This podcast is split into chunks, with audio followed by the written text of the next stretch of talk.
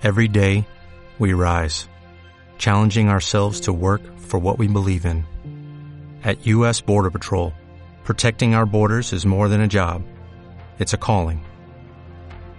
Agents answer the call, working together to keep our country and communities safe.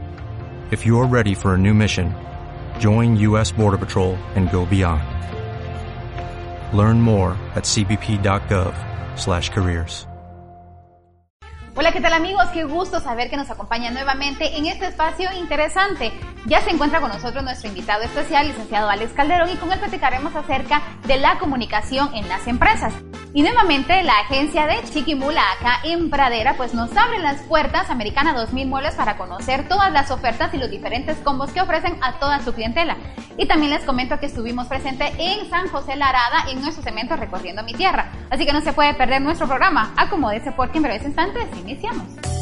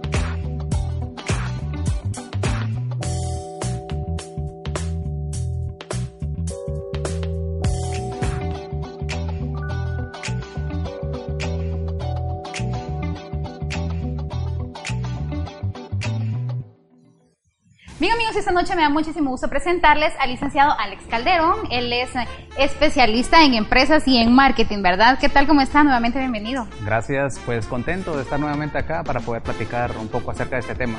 Y como siempre, las empresas. En esta ocasión vamos a platicar acerca de la comunicación en las, en las empresas. Y cuéntanos, ¿qué es la comunicación en sí en las empresas? Pues bien, la comunicación es un tema bastante importante y a la vez sencillo. Sin embargo, este, no se le da la importancia que amerita. Cuando hablamos de comunicación hablamos de transmisión de información, eh, en el cual intervienen varios elementos. Dentro de ello interviene un emisor, sabemos que interviene un receptor, que es el que recibe el mensaje, el emisor transmite el mensaje, pero hay elementos adicionales a ello. Por ejemplo, hay un canal que se utiliza, hay un sistema de codificación que generalmente es nuestro lenguaje. Por ejemplo, el idioma español es un sistema de codificación que, por ejemplo, para poder comunicarme yo con usted, utilizo ese sistema de codificación. ¿Y usted por qué me entiende? Pues porque también entiende ese sistema de codificación. Entonces ahí está ese sistema, está el medio, ¿verdad? Que generalmente, dependiendo con quién nos queramos comunicar, así va a ser el, el canal que vamos a, que vamos a a, hacer llegar ese, mensaje. ¿verdad? Entonces intervienen varios elementos y entre uno de ellos es la retroalimentación, que es que busca como objetivo verificar si la información llegó como uno, como uno esperaba. Eh, realmente es muy importante, pues por lo mismo, ¿verdad? Porque es algo que utilizamos en el día a día. Así es. ¿Por qué es importante la comunicación? Vamos a hablar en, términos en las empresas. ¿Por qué es importante la comunicación y la buena comunicación, sobre todo en los empleados? Pues definitivamente, para que una empresa pueda funcionar, Tiene pues que debe de haber cabal una, una buena información dentro de la empresa. Y definitivamente que, que hay una estructura donde hay una gerencia, hay mandos medios, hay personal operativo, en el cual debe, de tenerse un buen sistema de comunicación tanto ascendente como descendente.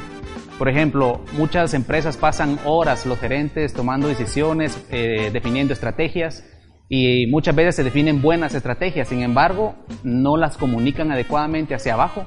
Entonces la, la ejecución de esa, de esa idea, de esa buena idea, muchas veces no se hace como debería de ser y en este caso este, los resultados no son los esperados y se desecha la idea cuando realmente la idea es buena. eh, el problema estuvo en el sistema de comunicación que se utilizó y de igual manera debe de haber una buena comunicación ascendente. Muchas eh, empresas pues no manejan políticas de puertas abiertas donde el personal debe de comunicar, debe de tener esa libertad de poder comunicar cualquier inquietud, pues muchas veces el personal es el que tiene contacto directo con los, con los clientes, ¿verdad? Entonces esa información de primera mano es fundamental para poder ser llegar a, la, a la gerencia, ¿verdad? Entonces ellos pueden con eso definir unas estrategias mucho más viables y de igual manera crear los mecanismos necesarios para, para que exista una comunicación horizontal. Entonces, si hay una buena afluencia de comunicación hacia arriba, hacia abajo y de manera entre compañeros de trabajo, pues los resultados van a ser logrados mucho más rápido porque, porque los objetivos pues definitivamente eh, se van a poder definir con esa buena comunicación. ¿De qué manera considera usted que puede beneficiar o que puede perjudicar a la empresa la comunicación ya sea positiva o negativa entre los empleados, que en esta ocasión sería la comunicación horizontal? Pues definitivamente hay comunicaciones formales, hay comunicación informal. Muchas veces eh, cuando no se maneja una cultura adecuada de comunicación entre, entre trabajadores o entre compañeros de trabajo, pues eh, definitivamente que dentro, del, dentro de la empresa hay una cadena y dentro de esa cadena cuando, cuando no se maneja una información adecuada, los insumos no llegan adecuadamente. Por ejemplo, el área de contabilidad maneja información, el área de ventas maneja información, a nivel de comunicación horizontal deben tener eh, información clara porque definitivamente si no no va a poder eh, lograrse el objetivo y por lo tanto este, beneficiar al cliente. Digamos, el vendedor hace, realiza una venta y tiene que comunicar a su compañero de trabajo que hace la entrega del producto, por ejemplo. Entonces, si no comunica adecuadamente, no va a entregar el producto en el tiempo adecuado. Y si lo entrega, posiblemente entrega un producto que no es. Entonces, definitivamente que si no hay una buena comunicación, repercute en una insatisfacción en el, cliente. Exacto. Hablando ya también, ya vamos a entrar en el, en, el tema de los clientes. ¿Qué considera usted o cómo considera usted que debería ser la comunicación con los clientes? Pues, así como debe haber una comunicación excelente internamente con los empleados, también tiene que haber una excelente comunicación con los clientes. Y a eso le llamamos pues marketing. Si nosotros queremos buscar una definición adecuada de marketing, pues marketing es sinónimo de comunicación. Y muchos, ¿verdad?, hacen un esfuerzo de hacer un buen mercadeo, sin embargo no lo logran. ¿Por qué? Porque no son expertos en comunicar. Para comunicar hablábamos de elementos, de un emisor y un receptor. ¿Quién es el receptor en este caso? Es el mercado. Digamos, la empresa quiere informar sobre sus productos y servicios, pues utiliza un medio o un canal, que puede ser la radio, puede ser la televisión, por ejemplo, puede ser una valla publicitaria, y para ello debe conocer su mercado.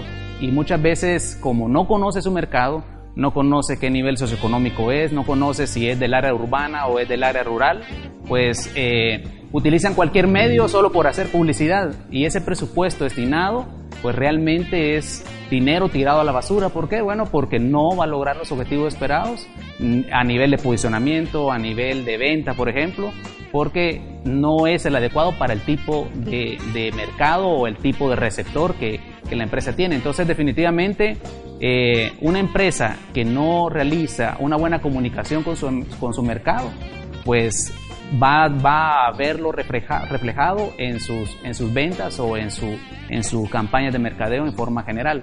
Vemos, por ejemplo, vallas publicitarias en las carreteras y ustedes pueden notarlo, ¿verdad?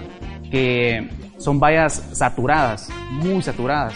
Cuando sabemos, por ejemplo, de que, de que tenemos 5, 7 segundos en ver una valla, entonces muchas veces por querer comunicar bastante o mucha información, pues logramos el efecto contrario. Al final no comunicamos nada, ¿por qué? Porque, porque la información es demasiado, entonces se pierde el objetivo. Entonces, muchas veces, por querer informar más, pues informamos menos, ¿verdad? Entonces, son técnicas de comunicación que debemos de utilizar según el medio, según el canal, según el mercado, y con base a esa, a esa experiencia, pues podemos lograr los objetivos.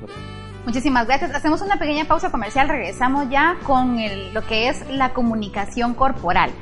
Entonces hacemos una pequeña pausa comercial, regresamos con el segundo bloque y esta noche nos acompaña el licenciado Alex Calderón. Ya regresamos.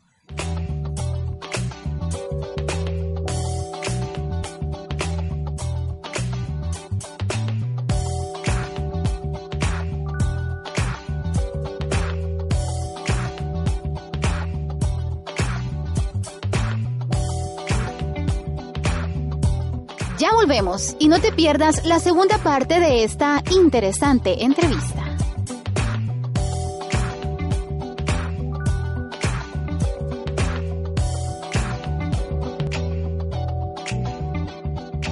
Gracias por permanecer en nuestra sintonía y estamos ya en el segundo bloque. Licenciado, cuéntenos sobre el lenguaje corporal. ¿Qué nos puede decir del lenguaje corporal?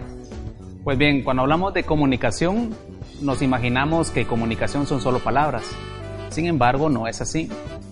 Eh, científicamente está comprobado que, que cuando comunicamos, las palabras representan solo el 7%.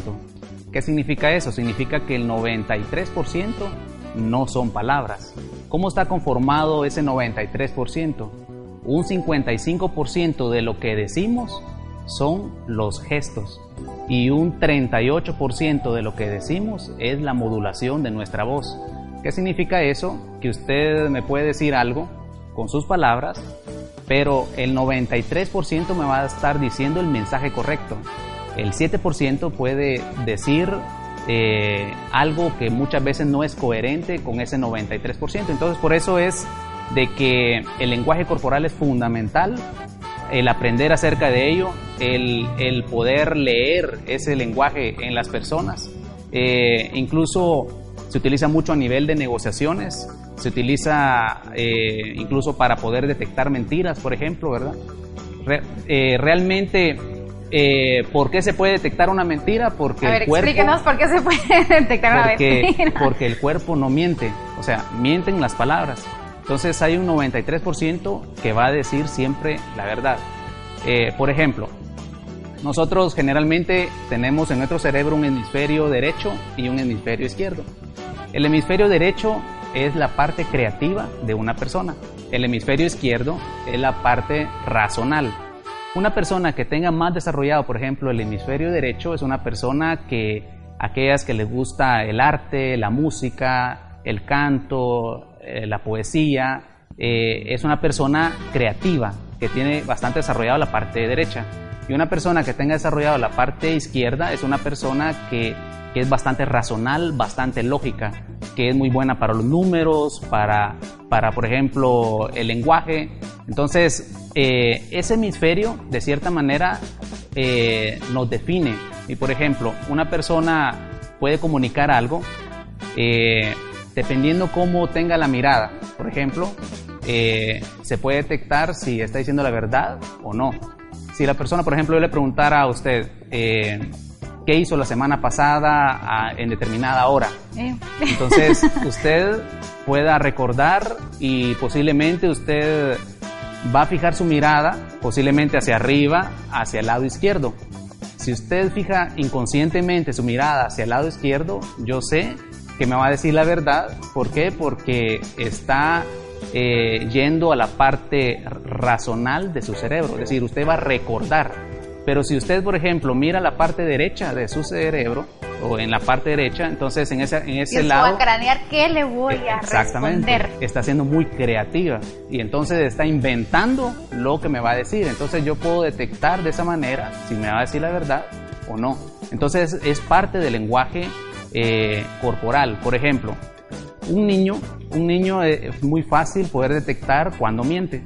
En ese caso, por ejemplo, eh, un niño cuando se le pregunta algo, por ejemplo, ¿quién quebró el vaso o el plato, por ejemplo? El niño generalmente, tal vez él fue, pero va a culpar, por ejemplo, al hermanito. Entonces, generalmente el niño lo que hace es que se, tapa la boca y, por ejemplo, dice, eh, es mi hermano, fue el que, el que quebró el, el vaso, por ejemplo, ¿verdad? O el plato. Entonces, ¿por qué hace eso? ¿Por qué se cubre en la boca? Porque nuestro cuerpo realmente no está hecho para mentir. Entonces, de cierta manera, hay un mecanismo que hace inconscientemente se tape la boca porque la boca está diciendo palabras que no corresponden a la verdad. Entonces, en ese sentido, cuando, cuando el niño va a decir una mentira, automáticamente lleva las manos a taparse la boca. En la medida que la persona va creciendo, podríamos decir que va afinando el método. ¿Por qué? Porque, digamos, no vemos a un adulto que va a decir algo una mentira y se va a tapar la boca.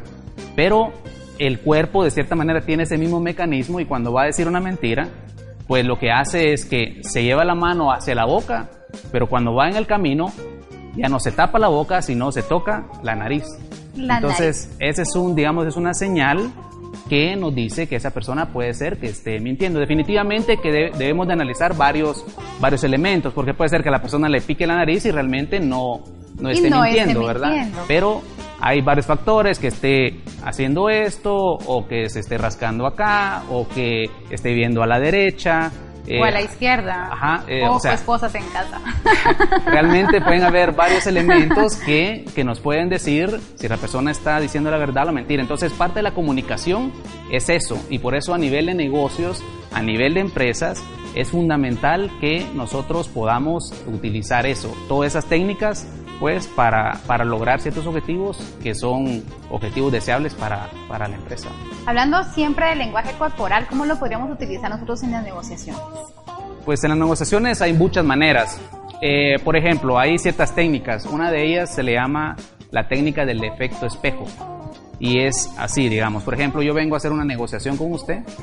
Eh, parte fundamental para poder cerrar esa negociación es poder tener empatía y que yo le caiga bien a usted.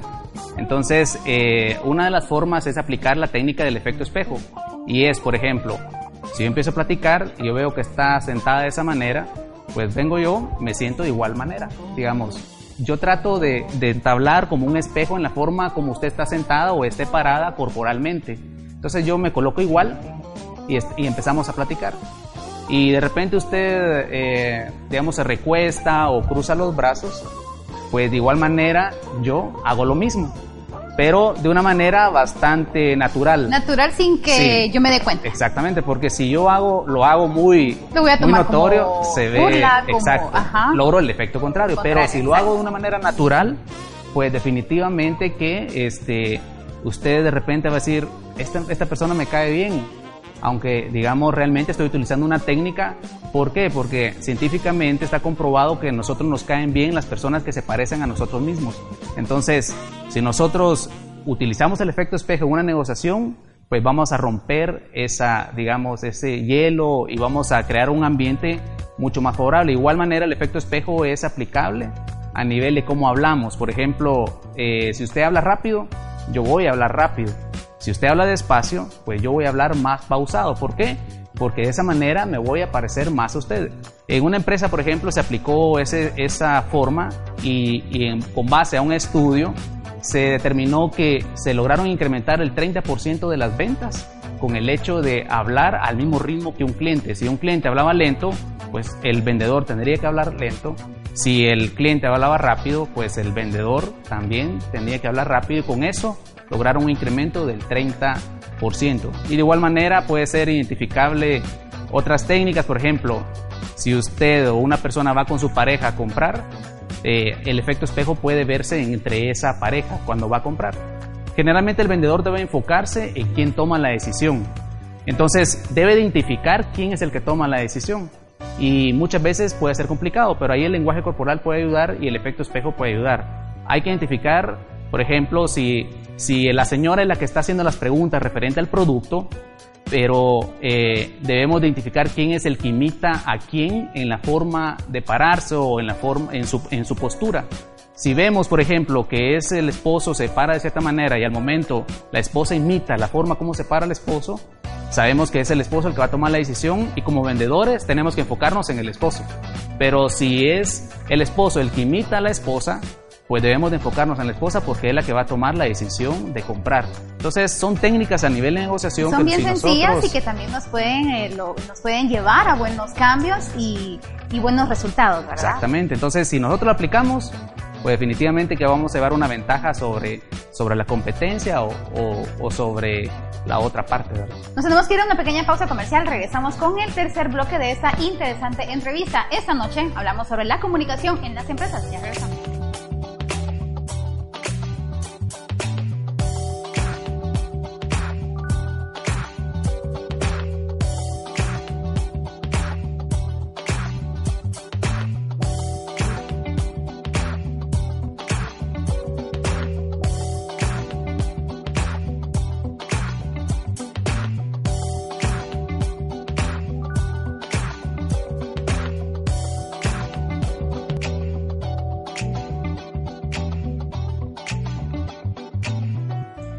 Nos acompañe. Estamos ya en el tercer y último bloque. Cuéntenos, eh, licenciado, ¿cómo se puede aplicar el eh, lenguaje corporal ya en las eh, relaciones diarias dentro de la empresa?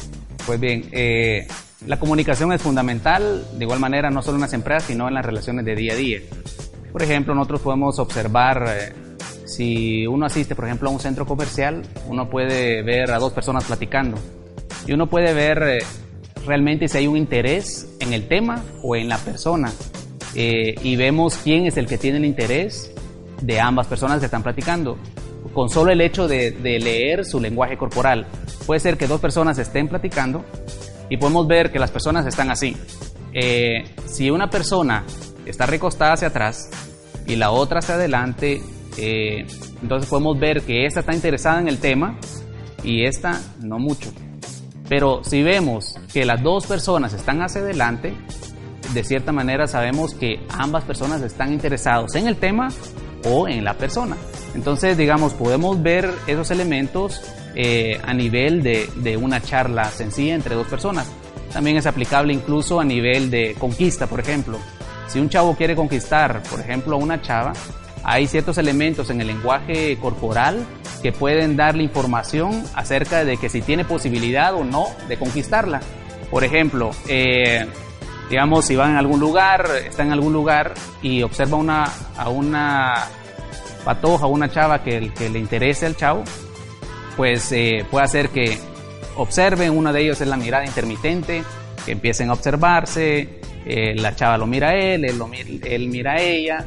Eh, vemos, por ejemplo, que la chava puede ser que empiece a tocarse el cabello, que es un símbolo de interés. Digamos, la, la chava empieza a tocarse el cabello como quien dice, eh, no sé si estoy bien presentable para este momento.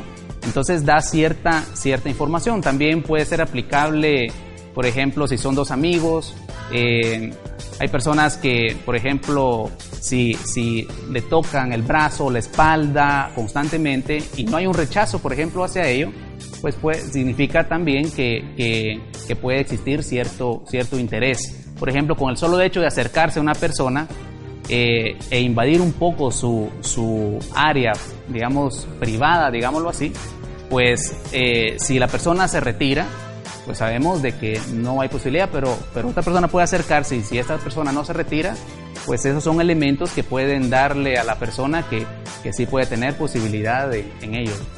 Excelente. Y platíquenos eh, sobre siempre las, las clases de comunicación que hay. ¿Cuáles serían? Sí, pues pueden haber varias clasificaciones. Sin embargo, una de las más conocidas es que hay tres tipos de comunicación. La primera es una comunicación visual, una comunicación auditiva y una comunicación kinestésica o sinestésica. La visual, hay personas que tienen más desarrollado una que otra. Aquellas personas que utilizan la comunicación visual son aquellas que, que aprenden y comprenden mucho más rápido a través de imágenes. Entonces, por ejemplo, si alguien es profesor en algún colegio, en alguna universidad, pues debe de aplicar ese tipo de técnicas. Por ejemplo, la visual, pues debe utilizar imágenes, fotos de, de, lo que esté explicando. Entonces con ello va a llegar a las personas que son visuales. Eh, también puede ser que utilice audio, eh, algún tipo de sonido para poder llegar a las personas que son pues definitivamente auditivas. Y puede también llevar algún tipo de muestra, algún producto, pasárselo, que lo puedan tocar, y con ello puede ser que las personas kinestésicas o sinestésicas puedan tener un aprendizaje mucho más, eh, mucho más alto. Entonces, es importante poder identificar esos tipos de, de, comunicación y poder utilizar diversas técnicas según el tipo de persona que, que nosotros estemos llegando. El cerebro. ¿Qué papel juega el cerebro dentro de la comunicación? Sí, bueno, el cerebro definitivamente es importante poder conocerlo. El cerebro está compuesto eh, por, digamos, por un sistema límbico, y por el, la parte del neocortex. Eh, también hay una tercera parte que podríamos llamarle reptiliano. Sin embargo, eh, a efecto de comunicación, la, una de las más importantes son el sistema límbico, que es la parte emocional. Cuando nosotros nos comunicamos, la información llega primero al sistema límbico, que es la parte emocional. Por eso decimos nosotros que primero, primero hablamos y después pensamos. O sea, eh, ¿por qué? Porque la información llega primero a la parte emocional. Posteriormente la información llega al sistema neocortés, que es la parte razonal, y es ahí donde, donde se procesa bien la información y se puede actuar de una forma mucho más adecuada. Entonces, el cerebro tiene una función importante en ello y a nivel, por ejemplo, de empresa, pues es importante tenerlo claro. Por eso es que hay cierto tipo de promociones que van dirigidos a la emoción y hay cierto tipo de promociones que van dirigidas a la razón. Eh, por ejemplo, una razón que una promoción que va dirigida a la razón eh, y que se debe de aprovechar es aquella donde ustedes pueden observar en una tienda, por ejemplo, donde hay un precio determinado eh, que está en oferta un producto y dice, por ejemplo, el producto vale 75, pero si solo tiene ese, ese rótulo que dice que vale 75, pues eh, no dice mucho. Entonces, si realmente hay una oferta hay que poner el precio que el precio normal. Entonces, si la persona ve que hay un precio antes 120 y hoy 75, llama más la atención lógicamente. Exacto, entonces dice, "Ah, tengo que aprovechar antes que se que se vaya esta promoción." Entonces, ese es un tipo de promoción que va dirigido hacia la razón. Y así definitivamente que hay otras promociones que van dirigidas a la emoción que, que las empresas deben de, de aprovecharlas para poder mercadear su producto y servicio. ¿Cuándo nos podría mencionar, si ya rápidamente antes de concluir, para que quede claro cuáles son las que considera usted que van dirigidas a la emoción? Pues la mayoría. O sea, casi un 90% de las promociones, de la comunicación va dirigida a la, a la, emoción. Eh, por ejemplo, hablamos de un, a nivel de tienda, eh, hablamos, por ejemplo, de ciertos factores a nivel de, de merchandising, es decir, publicidad en, la, en el punto de venta. Entonces, muchas, muchas que están ahí son enfocadas hacia ello, que tratan de promover, por ejemplo, las, las compras por impulso. Por ejemplo, hay técnicas eh, que, que, promueven esa parte, que es decir, que las personas con una buena imagen, por ejemplo, eh, hay palabras que, que, que, estimulan la parte emocional de las personas. Por ejemplo, todos los productos a nivel de belleza, a nivel de, de ejercicio, a nivel de cuidado personal, casi todos tienen que estar enfocados a la parte emocional. ¿Por qué? Bueno, porque todos tenemos esa parte de que queremos mejorar, queremos tener una presentación, digamos, correcta, adecuada. Entonces, eh, hay mensajes donde dice, bueno, usted se lo merece, por ejemplo. Eh, eh, esos mensajes donde, donde usted se merece tal producto o servicio, pues está dirigido a la emoción, porque la persona dice, es cierto, me lo merezco, para eso trabajo y me lo compro ahorita. Entonces, son, digamos, son tipo de promociones que resultan y que son efectivas si utilizamos las palabras adecuadas, las imágenes adecuadas y el contexto adecuado. Muchísimas gracias, licenciado, por concedernos esta entrevista. Lamentablemente se ha terminado el tiempo, pero usted sabe, pues, que acá están las cámaras abiertas para conseguir regresar. Gracias, licenciado. Hacemos una pequeña pausa comercial y continuamos con más. Quédese con nosotros. Esto es interesante.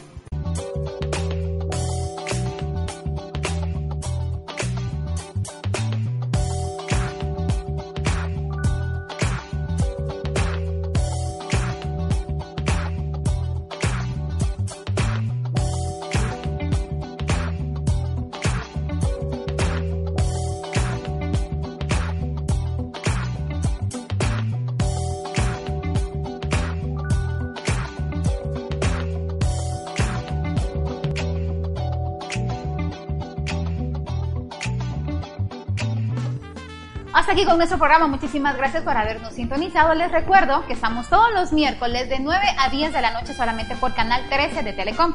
Y siempre agradecemos el gentil patrocinio de Americana 2000 Muebles por proporcionarnos este amueblado y que usted sabe que lo puede encontrar en Centro Comercial Pradera Chiquimula, muchísimos estilos a un excelente precio.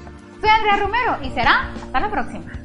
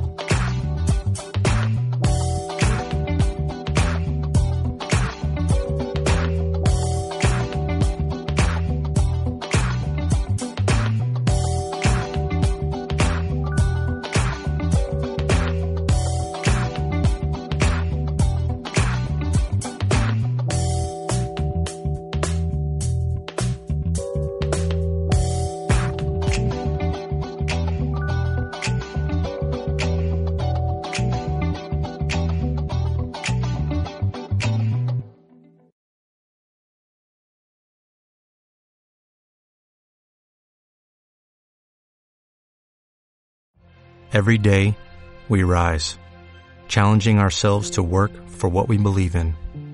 At U.S. Border Patrol, protecting our borders is more than a job, it's a calling.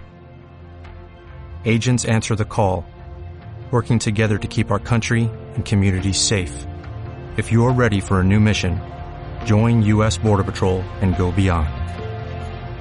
Learn more at cbp.gov/careers.